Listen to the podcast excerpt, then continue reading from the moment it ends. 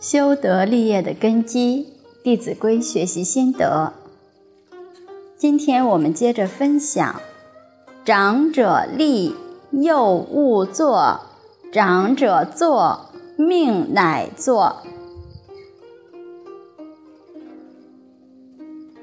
这句话呢，是讲长辈和我们在一起的时候，长辈当然都包括父母、兄长。领导，凡是年龄高过我们的，或者是地位高过我们的，学识道德高过我们的，还有我们的老师，这些都是长者的范畴。我们跟他们在一起时要很恭敬，所以当他们站立的时候，我们晚辈不能够坐下来。因为如果长者站着，你坐着，显得很没有教养。长者坐下来了，他说：“你也来坐。”这时候你再坐下来。当然，如果长者吩咐我们坐下的时候，我们也不能够执着，说我们非得要站着。古人讲：“恭敬不如从命。”对长者的吩咐，我们照着做。这才是真正的恭敬别人。所以，我们跟师傅上人在一起，有时会看到一些远来的居士对师傅非常的恭敬，一见师傅就怕他倒地三拜。有时候可能场场地不太适合拜，比如场地太拥挤了，或者东西太多。你拜下去，往往不小心会碰翻东西。在很多场合里面，比如师傅在吃饭的时候等等，就不太适合礼拜的。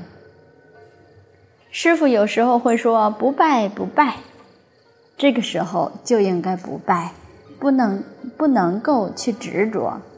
见到师傅一定拜，不分场合，也不听师傅的吩咐。这样呢，反而显得没有恭敬了。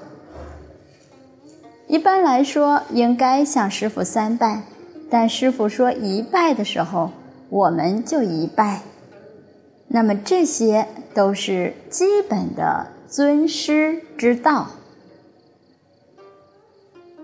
好，下面呢讲到，尊长前，声要低。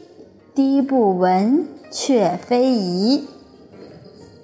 这句京剧是讲跟长辈在一起，我们讲话不能讲太大声，讲的太大声了，声音非常刺耳，还滔滔不绝的讲个不停，让长辈难受，这是对长辈没有礼貌。我们的声音要放的柔和。可是也要清晰，声音不能放得太低。要是低不闻，低的已经听不到了，这也不对，却非宜，这也不应该。所以，我们讲话要一字一句讲清楚，特别在长辈面前，我们一定要注意调整自己声音音量的大小。另外，讲话的速度也不能太快，要让长辈听着觉得比较舒适为宜。